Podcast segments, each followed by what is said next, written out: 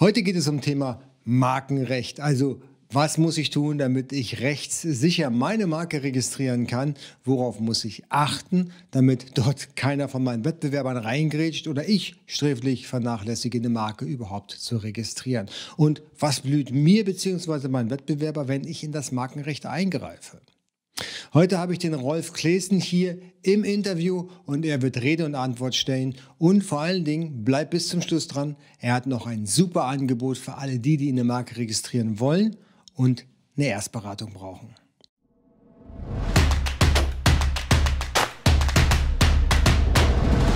Gut, so, dann wie vorhin angekündigt, der Rolf jetzt hier im Interview. Vielen Dank, dass du dabei bist. Äh, ich sag mal, die allermeisten werden dich ja sowieso kennen aus den verschiedenen Foren. Du bist doch sehr oft auf, auf Bühnen oder warst auf Bühnen jetzt vor Covid-19 und hast da so ein bisschen gesprochen, denke ich. Ne? Da habe ich dich, glaube ich, mal gesehen bei den Private Label Days in Hamburg. Ja, in äh, Hamburg, genau da haben wir uns getroffen. Genau. Ähm, vielleicht haben wir uns noch getroffen bei der ähm, ANZ-Con in Bonn, als sie da in den Bundestag war. Warst du da? Nee, nee keine Ahnung. Nicht da. nee, naja, aber wir haben uns ja. auch schon mal gesehen, glaube ich. Genau, genau, genau. Und jetzt hier bei mir im Kanal, ich bin sehr glücklich, ich freue mich schon die ganze Woche drüber, dass, dass wir heute mal ein bisschen plaudern können über so ein bisschen mein Lieblingsthema über Recht ja, und äh, vor allen Dingen über die Geschichten, die du machst. Und da sind wir auch schon beim Thema. Für alle, ja. die dich nicht kennen sollten, vielleicht stellst du dich einmal ganz kurz vor, was du machst, was du kannst und äh, vor allen Dingen, äh, warum du es tust. Ja, also von der Ausbildung her bin ich äh, Chemiker. Das wissen die wenigsten. Ich bin nämlich gar kein Anwalt. Okay. Und äh, dann bin ich Patentanwalt geworden, nachdem ich erstmal in einer klassischen Erforschung war als Chemiker. Und die ganzen Patentanwälte sind alles immer Ingenieure und Naturwissenschaftler. Mhm. Ähm, und da muss man dann nochmal ein bisschen Jura studieren. Und äh, dann ist man nachher, nach dieser Ausbildung, nachdem man die Zulassung dann hat, äh, dann hat man, ähm, dann darf man ganz gezielt nur Patente, Marken und Designs beraten und ist deswegen auch hoch spezialisiert. Und äh, ja, das mache ich jetzt seit, ich bin seit äh, 2003 äh, beschäftige ich mich mit Patentmarkendesigns, also schon eine ganze Weile. Mhm. Und bin jetzt auch, ich würde mal tippen, so schon fünf, sechs Jahre bestimmt in der Amazon- und Ebay-Szene so reingerutscht. Und äh, ja, bin da einer der wenigen Patentanwälte, glaube ich, die sich da tummeln. Und deswegen ja, bin ich da immer mal wieder weiterempfohlen und so und hab, äh, kenne auch schon relativ viele Seller und habe die Community schon so ein bisschen kennen und schätzen gelernt. Ja, ja, ja, genau, da haben wir uns ja auch kennengelernt. Du hast ja auch so einige Fälle für mich, ein paar haarige Fälle übernommen. Ich kann mich an den letzten erinnern, der war ja ein bisschen wild. Aber grundsätzlich ja, also das, äh, ich glaube, ja. da bist du jetzt auch, glaube ich, äh, jetzt äh, in dem Bereich, wenn du auf, auf Facebook aktiv bist, äh, schon in guter Gesellschaft mit professionellen Sellern. Die, das wirst du mir recht geben, die Branche professionalisiert sich, das sind nicht mehr die jungen Wilden, das wirklich, sind wirklich auch gestandene Kaufleute, die auch ein bisschen wissen, was sie tun. Ne? Ja, genau. Viele sind so, genau. Manche fallen allerdings auch noch auf diese Seminaranbieter rein, ne, die dann sagen, hier 500 Euro und dann wirst du Millionär in zwei Monaten. Äh, Ja, tatsächlich. Das oh, ja. kommt auch noch vor. Ja, gibt es tatsächlich immer häufiger. Ne? Was heißt nicht immer häufiger? Ja. Also eigentlich, ja, die gibt es noch. Wollen wir mhm. mal so sagen. Ich habe jetzt nicht das mhm. Gefühl, dass es mehr wird, aber die gibt es halt immer noch. Ne? Und dann ja, gibt es so Leute, die, ähm, die sind äh, von, von, der, von, der, von dem Wissen, wie sie jetzt Marketing machen und auch wie sie Produkte finden. Beispielsweise dann in China sind sie sehr gut aufgestellt. Und dann habe ich so häufig äh, Leute, die äh, anfangen, ähm, die, die anfangen zu produzieren und dann eher sich überlegen, ob sie denn jetzt tatsächlich für ihre Marke, die sie auf ihr Produkt draufdrucken, auch äh, eine mhm. Registrierung brauchen. Und da denke ich ja, immer, Mann, Mann, Mann, das äh, fällt dir jetzt früh ein, die Ware ist fertig, ja, ready to go in die Europäische Union und du weißt nicht mehr, ob du das überhaupt mit dem Markennamen nutzen darfst. Wie ja, ja, genau. Ja. Ja. Genau. Ja, also da gibt es eigentlich zwei wesentliche Probleme. Ähm, das eine Problem ist einmal, dass man gar nicht weiß, ob man die nutzen darf. Ja, also wenn man jetzt unter PMW Autos verkaufen will, dann geht das nicht. Und wenn man das schon überall auf die Autos draufgeweppt hat, dann ist das halt schlecht, ja, weil man dann ähm, eben irgendwann in ein paar Jahren spätestens von BMW abgemahnt wird und die Konsequenz ist dann, ähm, dass man eben dann äh, natürlich unterlassen muss, den Gewinn herausgeben muss oder eine angemessene Lizenz zahlen muss. Aber meistens ist es der Gewinn, den man rausgeben muss. Man muss dann natürlich die ganzen Kosten tragen und so weiter. Und wenn man dann eben zu mir kommt und sagt, äh, was kann ich tun? Ja, einfach äh, den anderen Recht geben quasi, weil PMW halt nicht geht. Ja, so. Ähm, und dann eben möglichst eine, mit einem blauen Auge rauskommen und irgendwie eine Lösung finden, wo man irgendwie vielleicht noch was abverkaufen kann oder so. Das geht manchmal, aber so richtig eine tolle Lösung gibt es dann nicht. Ähm, das zweite Problem ist, wenn man die Marke ähm, erst nach dem Launch anmeldet. Das ist ähm, natürlich habe ich ich kriege ja immer nur die Probleme auf den Tisch, ne? aber ähm, das hatte ich auch schon mal, dass jemand sich einen ganz tollen Namen für einen Türstopper ausgedacht hat. Also jetzt nur ein Beispiel. Und ähm, da ist er dann auch relativ schnell sehr erfolgreich in seiner Kategorie geworden. Und dann hat eben der bisherige ähm, Führer da in der Kategorie, ähm, hat eben gesehen, oh, die Marke ist ja gar nicht geschützt, hat sich die geschützt, äh, hat dann das als, bei Amazon als Markenverletzung gemeldet. Ähm, und dann kann man sich natürlich dagegen wehren und irgendwie das Gericht bemühen und so. Aber das dauert dann auch in der ersten Instanz irgendwie ein Jahr und kostet dann, weiß ich, Kostenrisiko 20.000, 30.000 Euro oder so, ist ja nicht ganz selten. Ähm, ja, das ist sehr unbefriedigend, ja. Also, dass man, wenn man kurzfristig das Problem lösen will, einfach einen anderen Namen suchen muss, ja. Ähm, also man kann auch versuchen, natürlich eine einstweilige Verfügung zu beantragen und so, aber das ist alles mit Riesenaufwand und Kosten verbunden. Und im Vergleich zu der Markenanmeldung, die eben nur ein paar hundert Euro kostet, ähm, ja, einfach viel größeres Risiko. Ne? Äh, ja, definitiv. Also ähm, ich habe da viele Leute kennengelernt, die da auch drauf reingefallen sind. Und jetzt auch, wie du schon, wie du schon sagtest, die verkaufen schon längere Zeit unter dem Markennamen und dann finden sich dann immer irgendwelche findigen Konkurrenten, die die Marke einfach registrieren und dann behaupten, ja, das ist jetzt meine Marke und du darfst darüber nicht oder darunter nicht mehr verkaufen. Ja, ja, ja ist genau. ärgerlich. Ist ärgerlich. Rechtens äh, sicherlich schwer oder nicht unbedingt durchsetzbar, aber kostet halt viel Zeit, Energie ja. und Nerven. Ne? Also ich glaube schon, dass man rechtlich in den meisten Fällen sogar eine Chance hätte. Ähm, aus unlauterem Wettbewerb und so. Aber, aber das dauert halt. Wie gesagt, ist man so ein Jahr lang bis zur ersten Instanz äh, und genau. äh, ist halt erstmal ein paar tausend Euro los äh, für die ganzen Anwälte und Gericht und so. Also einfach sehr unbefriedigend. Lieber vorher recherchieren, ob man unter dem Namen auftreten darf und dann vorher die Marke anmelden. Das ist alles viel günstiger, als später diese ganzen Probleme zu haben.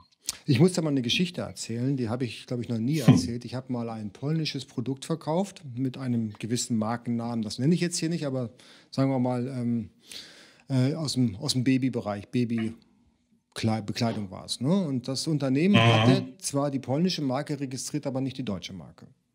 Mhm. Okay, ja. so. Jetzt ähm, habe ich dann im Prinzip habe ich dann von denen die Ware gekauft und habe auch sehr erfolgreich verkauft. Und habe dann so überlegt, okay, bevor jetzt irgendein Händler kommt aus Deutschland oder aus dem Rest von Europa und mir jetzt den Markennamen abjagt und ich darf das nicht mehr unter der Marke verkaufen, habe ich dann so überlegt, dann registrierst du die jetzt einfach. Ja, das war es mir wert. Das hat dann, ja. keine Ahnung, ein paar hundert Euro gekostet, was du schon sagst. Das ist gar nicht so teuer. Und ich wollte auch nur den deutschen Markt, weil ich war damals nur in Deutschland unterwegs. Ja, genau. Und dann habe ich gemerkt, dass das jemand anders schon registriert hat. Das war aber noch in der Widerspruchsfrist. Du hast ja ah, drei Monate ja, Widerspruch, ne? Mhm, mh, ja, ja. Dann habe ich, hab ich gesehen, das hat er vom Monat eingetragen und da gibt es eine Widerspruchsfrist. Und dann dachte ich, nee, nee, bevor mhm. mir da irgendjemand den Markt abjagt, hebe ich dagegen Einspruch. Das kannst du ja mhm. machen. Ne? So, und dann ja, habe ich, hab ich, mhm. hab ich vor Gericht oder nein, also habe ich dann bei meiner Begründung auch erklärt, okay, ich verkaufe dieses Produkt unter diesem Namen schon ganz, ganz lange und das mhm. ist quasi auch nur ein Reseller und äh, ich bin am Markt schon etabliert damit.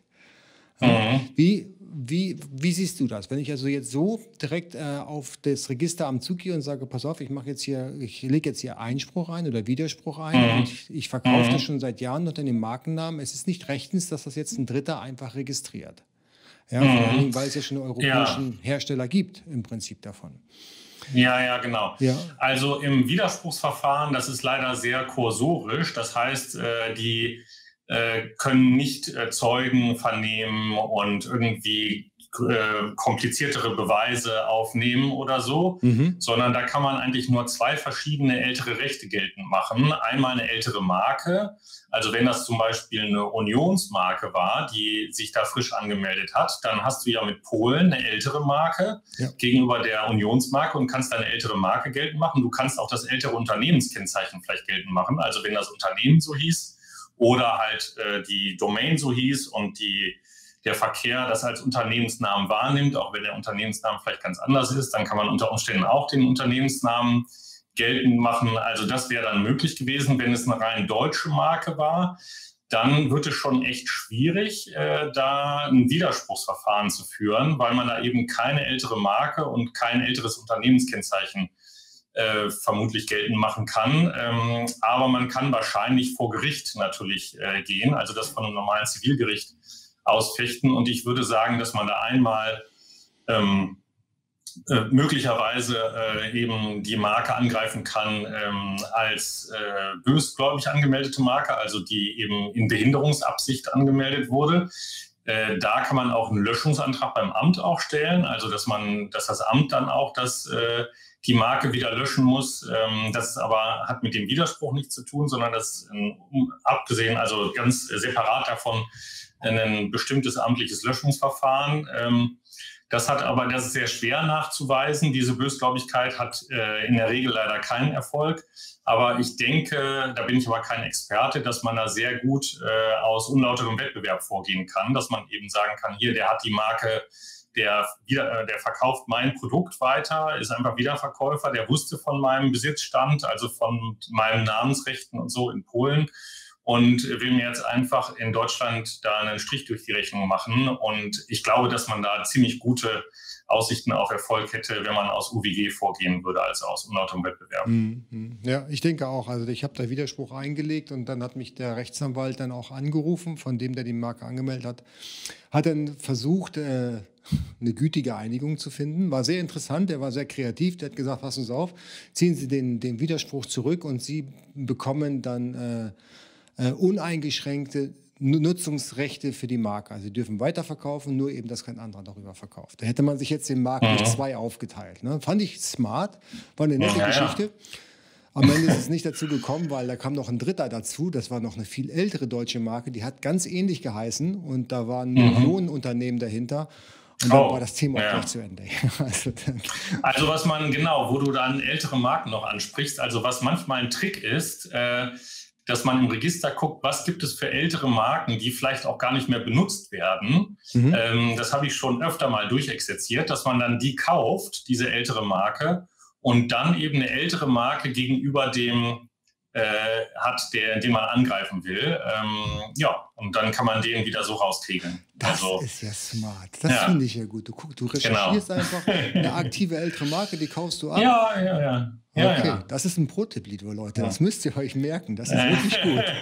Das ist sehr nice. Das gefällt mir. Vor allen Dingen, weil du die wahrscheinlich, wenn genau. du eh nicht mehr benutzt wirst, für, für relativ schmales Geld bekommst. Genau, also genau, man kann den dann quasi auch unter Druck setzen, den Inhaber, hm. und schon mal Löschungsantrag wegen Verfalls stellen, also dass man die Marke angreift. Ähm, äh, ich muss mal gerade hier Entschuldigung, ähm, dass man die Marke angreift, ähm, eben mit der Löschung wegen Verfalls, also dass sie nicht benutzt wird, löschungsreif ist. Und dann schreibt man dem Markeninhaber und sagt, äh, hier hör zu, lieber Markeninhaber, ähm, ich bin interessiert, deine Marke zu kaufen, ich biete dir 3000 Euro dafür.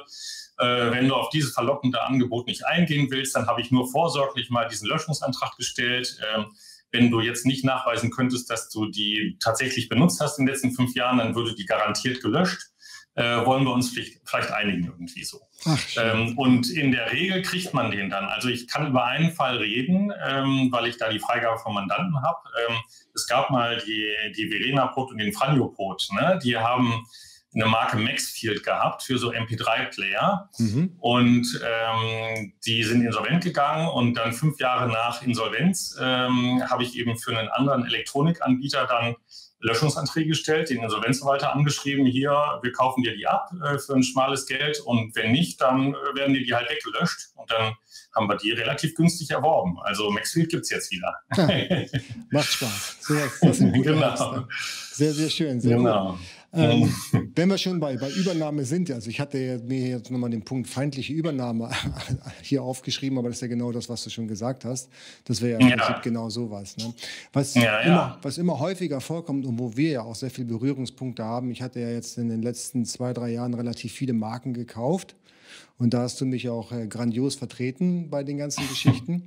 Die Sache ist ja die, wenn man äh, Marken kauft, dann ist man sich ja nie ganz sicher, wie, wie kann man das ähm, ja, am besten und am schnellsten dann auf, ein, auf eine andere Partei übertragen. Das ist, glaube ich, mhm. manchmal Also ich habe es zumindest so empfunden, deutlich schwerer, eine Marke zu übertragen, als eine neue anzumelden. Also deutlich schwerer. Mm, ja, genau. Es kommt äh, natürlich darauf an, das ist so die Anwaltsantwort. Ne? Mhm. Ähm, zum Beispiel, wenn derjenige im Ausland sitzt oder schwer erreichbar ist oder vielleicht äh, für die, den Verkäufer gar kein Organ mehr existiert, also der Geschäftsführer gar nicht mehr da ist oder so. Äh, das kam bei mir auch schon mal vor. Oder äh, dass diese GmbH gar nicht mehr existiert. Ja? Dass die im Register noch so auf diese GmbH eingetragen ist, aber die GmbH existiert gar nicht mehr und damit, äh, dann wird es echt schwer. Also das kann dann echt sehr, sehr, sehr schwer sein. Ähm, und viel Aufwand bedeuten und manchmal ist es aber einfach. Ne? Also wenn es auf ein, zum Beispiel von einer deutschen GmbH auf eine deutsche GmbH übertragen wird, ist es sehr einfach, ja, also äh, in der Regel. Ja. Aber wir haben auch schon andere Sachen erlebt, das weiß ich. Ne? Aber ähm, also da gibt es eine weite Bandbreite von, äh, ob es jetzt, äh, wie man wie schwierig das ist, eine Marke zu übertragen. Ja. Genau, das hatten wir beide, glaube ich, tatsächlich mit der ausländischen Gesellschaft und die GmbH. Erst ausländische Gesellschaft und die GmbH gab es dann auch nicht mehr, beziehungsweise hat während ja. des Transfers umfirmiert und dann wurde es ja. schon ziemlich ja, ja. Genau. genau, genau. Ja, das ist wahr. genau. Ähm, was, was viele Seller haben, ja, oder was, was jetzt gerade immer mehr wird, dass, äh, dass Amazon-Seller mit einer bestehenden Marke und bestehenden Produkte eben ihr gesamtes Listing verkaufen wollen. Also Listing kann man ja nicht mhm. verkaufen, aber quasi ihre gesamten Warenbestand inklusive Recht, die Ware, den Markennamen zu benutzen, an andere Seller oder an andere Käufer abtreten wollen. Wo mhm. muss ich denn jetzt genau darauf achten? Weil ich weiß ja, wenn ich jetzt Ware von, von jemandem kaufe, dann kann, mhm. ich, dann kann ich die ja kaufen und kann die weiterverkaufen, weil in dem Fall ja. wäre ja das, äh, das äh, mhm. wie nennt man das, erschöpft, das Namens, ja, genau. das Markenrecht erschöpft. Super. Ja. Genau. Ein bisschen was habe ich gelernt. genau. Aber was ich nicht ja. darf, ich darf nicht nachproduzieren. Ja, wenn man die Marke nicht hat, genau. Genau, ja. ganz genau. So, mhm. wenn ich jetzt ein Listing kaufe, ja, dann ist es mhm. ja für mich dann so, dass ich zwar den Lagerbestand von meinem, äh, von, dem, von dem Verkäufer dann eben mit aufkaufe, aber mhm. wenn das Produkt gut läuft, möchte ich natürlich nachproduzieren. Im besten Falle unter dem gleichen Na Markennamen. Ja. Logischerweise. Mhm. Das ist ja auch der Wert, den ich ja. kaufe. Was, ja. Worauf muss ich denn achten, damit ich da sicher bin, dass ich auch nachproduzieren darf, obwohl ich eben nicht Markeninhaber? Ja, also ich würde dann eben schleunigst dafür sorgen, dass man Markeninhaber wird. Ne? Also, dass man entweder, wenn der andere die ähm, Marke hat, was der Regelfall ist, dass man die dann eben erwirbt und äh, kauft, oder ähm, dass man die eben dann anmeldet mit Einverständnis des äh, Älteren.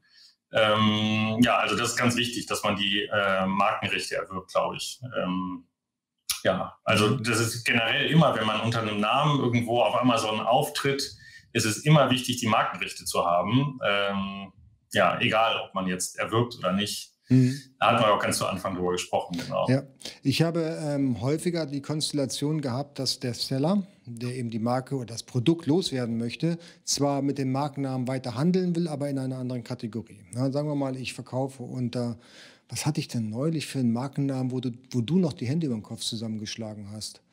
Ähm, ähm äh, was war das denn? Skill, äh, Skillbyte, genau. Glaube ich. Ah, genau. Ja, ja, ja genau. Ist, ging, äh, ging, gar nicht. Genau, schwierig. genau. Ja, ja, schwierig. Ja, ganz schwierig. Genau. Nehmen wir mal an, ich würde jetzt eben unter diesem Namen Taschen verkaufen und die Taschen laufen nicht, ist auch nicht meine Kategorie, mhm. sondern jetzt gehe ich in den Bereich Angelzubehör. Ja, aber ich mhm. habe die Taschen noch am Lager und jetzt finde ich einen Käufer, der sagt, ja, Taschen ist genau mein Thema. Den Markennamen, Markennamen finde ich auch cool, würde ich ganz gerne mhm. weiterverkaufen ja, die mhm. Taschen. Aber ich möchte natürlich auch weiter produzieren, weil das halt eine Wertschöpfung ist, der, der Brand ja. der Tasche. So, und der andere mhm. sagt, ja, ich will jetzt aber mit meiner alten Marke weiter Angelzubehör verkaufen. Wie kann man sich mhm. da einigen? Kann, können jetzt beide den Markennamen haben, weil sie in anderen Kategorien sind, zum Beispiel? Oder kann der mhm. andere mich autorisieren, für die Kategorie exklusiv, zeitlich mhm. unbeschränkt und örtlich unbeschränkt meine Marke zu nutzen? Also ja, es gibt zwei Lösungen aus meiner Sicht. Entweder man räumt eine Lizenz ein für diese Waren, also dass man eine Lizenz erwirbt äh, für die Marke, oder man kann Marken auch teilen. Das wissen die wenigsten. Aber wenn eine Marke zum Beispiel für äh, Klasse 18 Taschen und für Klasse 25 Bekleidung oder so existiert, ähm, dann kann man dem Amt sagen, so bitte teil die Marke, liebes Amt. Einmal, mach einmal eine Marke in Klasse 18 draus und einmal eine Marke in Klasse 25 ähm, ja, und dann kann die Marke für die eine Klasse eben veräußert werden, ne, für die Taschen. ähm, sodass man dann Markeninhaber richtig wird und der andere eben seine Marke für Angelzubehör behält. Ja, das ist auch wieder ein Pro-Tipp, das habe ich auch nicht gewusst. Ja, ganz viele genau. Sachen. Äh, super, ja. Ja, klar. Ja, das, das, ist auch gut. Also das heißt, wir teilen die Marke einfach auf. Mhm. Ja, ja, macht, das macht geht. Mhm. Ist, ist, wahrscheinlich ja. auch am geradlinigsten, vor allen Dingen dann ja. bin ich mhm. ja auch, bin ich ja als, auch als Käufer für diese Kategorie oder für diese Klasse wieder in der Lage, mein Produkt zu pushen und dann später wieder zu verkaufen. Weil das wäre nämlich meine nächste Frage gewesen, wenn ich die Marken kaufe, genau. aufbaue und dann wieder einen Exit machen möchte dann ist die Marke ja. nur was wert, wenn ich Inhaber der Marke bin. Ja, genau. Ansonsten also einen Lizenzvertrag weiterzugeben ist schwierig. Äh, das steht natürlich immer drin, dass die Rechte und Pflichten auch den Rechtsnachfolger und so treffen und so.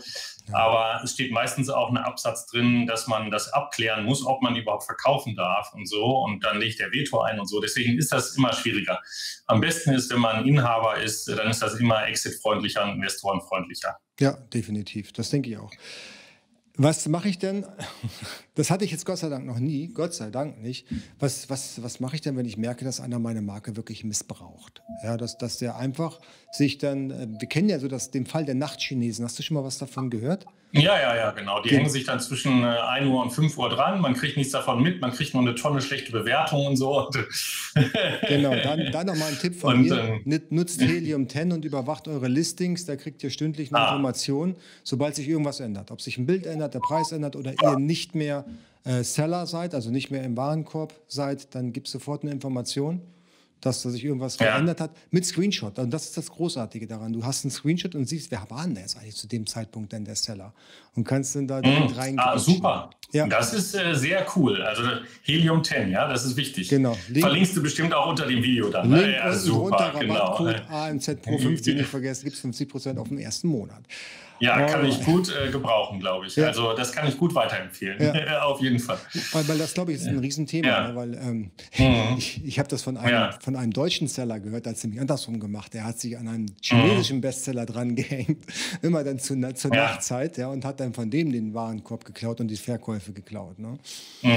Gut, und bevor, der, bevor der Asiate hier in Deutschland anfängt zu verklagen, ist natürlich ein bisschen schwieriger für ihn. Ja, ja, genau. genau. Ja, also was macht man da? Ähm, also klassischerweise ja eigentlich bei so Markenverletzungen oder Markenmissbrauch eigentlich eine Abmahnung oder halt einstweilige Verfügung oder Klage oder die äh, höflichere Variante eine Berechtigungsanfrage. Also wenn man denkt, dass der andere das vielleicht aus Versehen gemacht hat und tatsächlich nicht so richtig wusste, dann kann man dem auch erstmal keine Abmahnung schicken, sondern eben so, ähm, hier, wir vertreten Herrn Meier und der hat äh, eben die Marke so und so. Wir haben festgestellt, dass Sie das darunter verkaufen. Äh, wollen Sie uns nicht bis in zwei Wochen mitteilen, warum Sie meinen, dass Sie das dürfen? Und dann rufen die auch immer ganz äh, verzweifelt an, ja, was kann man denn machen und so. Und dann sagt man denen, ja, lasst es einfach und schickt uns eine E-Mail, dass ihr es lasst. Und dann hat sich das und dann ist alles wieder gut. Aber das funktioniert eben bei diesen chinesischen Nachtanhängern nicht. Ähm, und da funktioniert aus meiner Erfahrung eigentlich am besten äh, wenn man dort eine Testbestellung machen kann. Also das ist natürlich nicht so einfach, weil man dann da Nachtschicht machen muss. Aber äh, wenn man eine Testbestellung macht und dann konkret sich das Produkt auch liefern lässt und fotografiert und dokumentiert, und dann das Infringement-Formular ausfüllt. Ja, da gibt es bei Amazon ein bestimmtes Formular, also nicht innerhalb des äh, der Brand Registry, sondern es gibt ein extra Formular, wo man äh, Verletzungen melden kann. Ja. Ähm, und das füllt man aus und da wird man gefragt, äh, haben Sie denn das Produkt äh, vorliegen und bestellt? Und das muss man mit Ja beantworten können und auch glaubhaft machen können. Hier, ich habe das dann und dann bestellt mit der Bestellnummer. Hier ist der Link zu dem Warenkorb oder wie auch immer oder Screenshot und so. Und das liegt mir auch vor. Siehe Bild hier und da ist die Marke drauf und das kommt gar nicht von mir, das ist eine klare Markenverletzung und dann wird es auch äh, das Listing gesperrt. Äh, ohne diesen Testkauf wird es oft nicht gesperrt. Ja? Also das ist mhm. ganz entscheidend aus meiner Erfahrung. Manchmal wird es auch gesperrt, manchmal aber nicht. Wenn man diesen Testkauf macht, mhm. dann schon. Ja? Ähm, also Testkauf ist relativ wichtig. Dann habe ich noch von einem anderen Seller den Tipp gekriegt, ähm, da gibt es ja so einen Flat-File, ne, wo man dann alle Angebote in so einer riesen Excel-Tabelle irgendwie hat. Ja. Ähm, wenn man das regelmäßig hochlädt, dann müssen sich die Anhänger mal wieder neu anhängen, irgend, aus irgendeinem Grund. Oder irgendwie gibt es Schwierigkeiten für die. Und dann werden die, ähm, dann sind die irgendwann genervt, wenn man das irgendwie jeden Tag macht und dann hören die damit auf mit dem Anhängen. Also das kann man auch machen. Einfach das Flat-File öfter mal hochladen und dann okay. kann es auch sein, dass sie dann aufhören. Auch, auch Pro-Tipp, okay. Das heißt, das heißt du, du würdest äh, auf jeden Fall ähm, dich bei Amazon beschweren und dann aber auch ja. im Nachgang, wenn du, wenn, du, wenn du merkst, okay, da hat sich jetzt jemand drangehängt, weil ich finde jetzt zwei Wochen sehr lang, ja, den, den freundlich mhm. zu erinnern, pass mal auf, du musst dich jetzt abhängen, du hast zwei Wochen Zeit. Das heißt, ja, nee, die, äh, den Testkauf macht man ja sofort und ja. würde dann sofort das Infringement-Formular anhängen, okay. das äh, ausfüllen. Also das würde man sofort machen. Das Problem ist, dass diese Lieferungen aus China manchmal ja zwei Wochen unterwegs sind oder drei. Ja, ähm, also manchmal mit Prime ist es natürlich sofort da und manchmal äh, dauern die LEDs, die ich da bestellt habe, aber auch drei Wochen, weil die erstmal im Schiff sind. So. Ja, ja, das stimmt. Ähm, ja, ja, also das wenn es Prime ist, dann geht es schnell. Wenn es Schiff ist, dann nicht so schnell. Aber äh, ich muss dringend empfehlen, diese Testbestellung erst zu machen, ähm, denn sonst reagiert Amazon manchmal gar nicht. Also auch bei mir manchmal nicht. Also ich, wenn, wenn ich äh, beauftragt werde, dieses Infringement-Formular auszufüllen, mache ich immer eine Testbestellung. Okay, das heißt, du hast dein, du hast dein Büro von lauter Testbestellungen rumliegen. Oder schickst nein, du die dann zurück? Nein. Ich frage immer, ob ich die vernichten soll oder zurückschicken soll. Ah, okay. gut, Na, so, gut. nicht schlecht. Was, was ich häufiger habe und was, was mich persönlich auch ärgert, ähm, ist, dass beispielsweise äh, Wettbewerber mit meinem Markennamen Werbung machen. Ja, also jetzt auf mhm. Amazon, die schalten PPC mit meinem Markennamen. Mhm. Es steht nicht im Listing drin, das kann ich ja nachvollziehen, ob da irgendwo mein Markenname drin steht. Aber ich sehe natürlich, wenn mhm. ich meine Marke eingebe, dass dann eben da, keine Ahnung, sieben, acht Wettbewerber sich dann mit meiner Marke ja. angehängt haben. Dürfen die das? Mm, ja, ich, da gibt es äh, keine ganz einheitliche Rechtsprechung, aber leider keine für dich sehr freundliche Rechtsprechung. Überwiegend, also der BGH hat mal zu äh, Google Ads gesagt und ich glaube, das wird auch gerade auf Amazon projiziert, diese Rechtsprechung, äh, dass man diese Keywords buchen kann, also dass man sagen können, gut, äh, Gucci, wenn jemand Gucci eingibt, dass dann diese Werbung äh, angezeigt wird. Mhm. Man muss allerdings in der Werbung dann, und das Gleiche gilt wahrscheinlich dann auch für Amazon-Listings, äh, ganz klar erkennbar sein, dass das nicht Gucci ist äh, und auch nicht reinschreiben, nicht Gucci, sondern äh, dass man dann ganz fett reinschreibt. äh, das, also der, das Keyword darf da nicht vorkommen, weder in der Überschrift noch in dem Text noch in der Beschreibung noch irgendwo, ja, nicht im Metatext nirgendwo. Ähm, und ähm, ja, also das ist, glaube ich, äh, eher erlaubt. Aber ähm, bei Amazon gibt es die zusätzliche Schwierigkeit, dass die, also anders als in der Google-Suche, und da gibt es jetzt einige Urteile, die eher markeninhaberfreundlich sind, ähm, dass die ähm, Werbelistings nur schwer unterscheidbar sind von den organischen Listings, jedenfalls für den normalen Verbraucher, mhm. dass die sehr nah beieinander stehen und ganz ähnlich aussehen. Ja.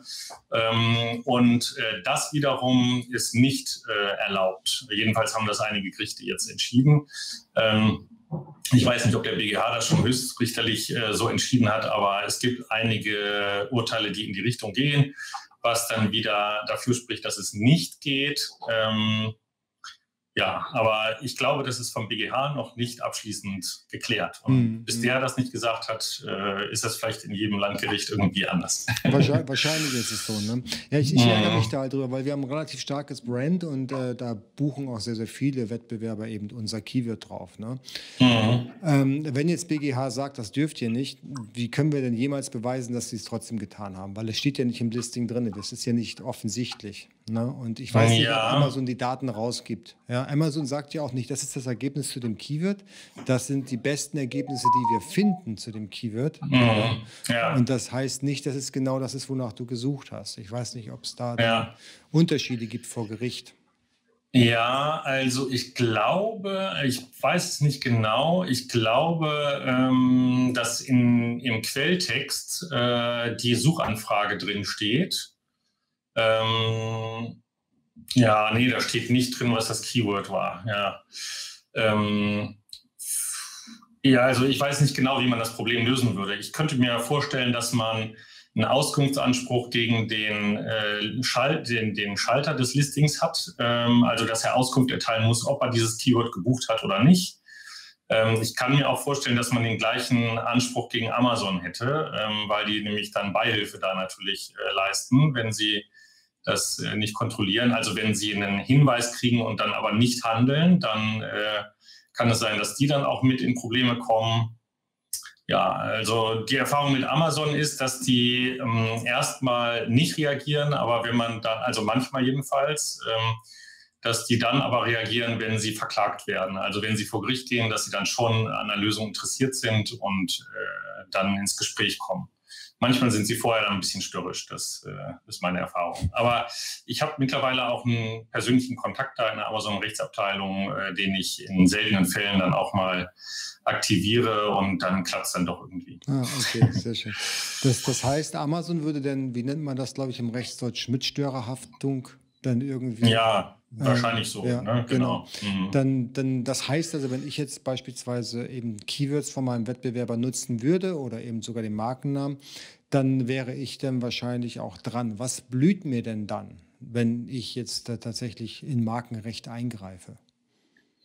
Ja, also ähm, dann hat der andere ähm, Anspruch natürlich auf Unterlassung, dass man es lässt. Ja, dann ja. hat er erstmal auch also wenn man verliert, ne, immer vorausgesetzt, dann hat er einen Anspruch darauf, äh, dass er die Kosten erstattet kriegt für dieses ganze Verfahren. Ähm, dann muss er geltend machen, welchen Schaden er hatte. Und der Schaden wird in der Regel danach bemessen, welchen Umsatz, welchen Gewinn du erzielt hast, ja, äh, mit, diesem, mit diesen Kampagnen. Ähm, da müsstest du wahrscheinlich Auskunft erteilen und sagen, hier, ich habe über, die, über diese Anzeigen habe ich diese Umsätze getätigt. Ähm, und den und den Gewinn ähm, erwirtschaftet. Und wenn du dich da arm rechnest, dann kann der Gegner verlangen, ähm, dass du eine faire Lizenz abgeben musst, also zum Beispiel irgendwie 5% vom Umsatz. Mhm. Äh, das Gericht legt dann irgendeinen Prozentsatz fest, aber der ist irgendwo so in der Größenordnung wahrscheinlich. Ähm, ja, das ist so dass äh, die empfindlichsten Sachen. Du musst ähm, die Waren aus den Vertriebskanälen zurückziehen. Da hätte der äh, zurückrufen. Also du musst remittieren zum Beispiel, solche Geschichten. Ähm, ja, also ich weiß gar nicht, ob du hier in dem Fall remittieren müsstest, weil ja die Ware gar nicht die, äh, die, den Namen hat. Du musst einfach wahrscheinlich unterlassen, ähm, diese Keywords zu buchen dann und müsstest wahrscheinlich den Gewinn herausgeben, den du mit diesen Anzeigen erwirtschaftet hast. Ich glaube, das sind so die wesentlichen Folgen. Und natürlich die Anwaltskosten Gerichtskostenerstattung. Ja, und das ist teuer. Das kann ich dir aus eigener Erfahrung ja, sagen. Ja, genau. Ich das kann mal, sein. Ich ja. habe mal gegen Patentrecht verstoßen und das war nicht lustig. Oh ja, ja, Patent ist aber auch besonders teuer. Also ja. da sind einfach die Streitwerte so hoch. Ja, also das kann locker mal so 500.000, eine Million Streitwert sein und dann ist man schnell bei Kostenrisiken insgesamt in der ersten Instanz von, weiß ich, 50 bis 100.000 Euro ist da nicht so selten. Genau. Ja. ja, gut, bei mir war es ein bisschen mhm. günstiger. Ich habe wahrscheinlich den Sparfuchs erwischt, da waren es 6.000, glaube ich. Und ja, die, ja. normalerweise, also ich mache das, ich versuche es zumindest immer, ich versuche mal solche Sachen dann runterzuhandeln, meistens über einen Streitwert, weil der ja meistens viel mhm. zu hoch angesetzt ist. Aber bei ja. dem war mir das tatsächlich nicht möglich, weil der war realistisch angesetzt, hat da auch schon häufiger mhm. gestritten, ja, eben solche Urteile. Mhm. Ja, ja. Und dann hat es dann tatsächlich auch 5800 Euro, glaube ich, gekostet. Okay. Ja. War, war, unschön, weil das Produkt hat auch keinen Umsatz gemacht, das kam doch erschwerend dazu. Das, äh, noch blöder. Das war hm. das richtig blöd. Vernicht, Vernichtung, ich brauchte nicht mal Lizenz mhm. zu bezahlen, einfach nur Vernichtung und den Streitwert bezahlen. Aber ja. das, äh, genau, das, das hast, also es ist halt so, wie es ist. Ne? Da, wenn du, wenn du halt äh, so importiert hast, wie viele mhm. jetzt noch importieren und ich damals importiert habe, dann passiert dir das halt. Ne? Ja, das, ja, genau. Ja, kannst du, kannst du, Lehrgeld musst du halt mal irgendwann bezahlen, das nützt nichts.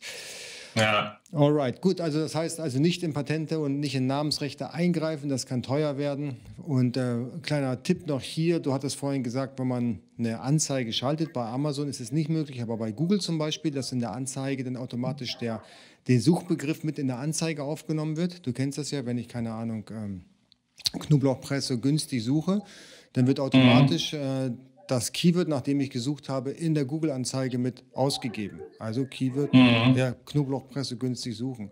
Wenn ich jetzt allerdings ja. Knoblauchpresse äh, ähm, WWF heißt, glaube ich, dieses Unternehmen, ne? oder WFF, mhm. wie heißt die? WMF, ja. WMF, Knoblauch, wenn jemand genau. sagt Knoblauchpresse, WMF günstig mhm. kaufen und automatisch wird ja. dann eben der Suchbegriff in die Anzeige ja. von deinem Produkt. Das ist äh, nicht, nicht erlaubt. Bist du, bist du direkt dran und äh, genau. das ist teuer, das kann ich euch jetzt schon sagen. Das ist mir nicht genau, passiert, genau. aber ein Wettbewerber von uns passiert, einen guten Freund von mir, und dem ist genau das passiert. Der hat ja. diese Keywords nicht ausgeschlossen und war dann dann direkt dran mit Rechtsanwalt und Abmahnung und mit allem drum. Ja, ja. ja.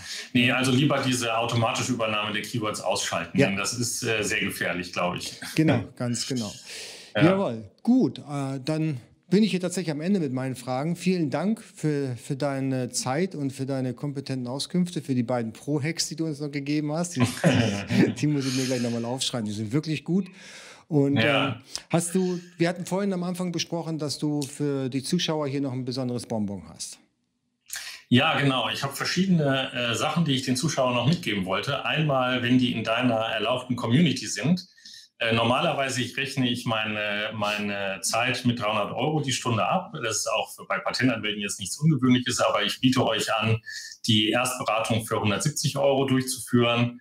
Und zwar unabhängig davon, wie lange die dauert. Also ja, ich werde jetzt nicht drei Stunden am Telefon hängen, aber äh, also jedenfalls braucht ihr dann da nicht auf die Uhr zu gucken und äh, da werde ich euch ausführlich beraten. Ähm, dann äh, kommt äh, mit etwas Verzögerung leider im Mai nächsten Jahres erst mein Buch raus zu Markenrecht. Äh, Markenrecht einfach. Und äh, da findet ihr mehr Informationen unter dasmarkenbuch.de. Kann man vielleicht auch hier unter dem Video verlinken.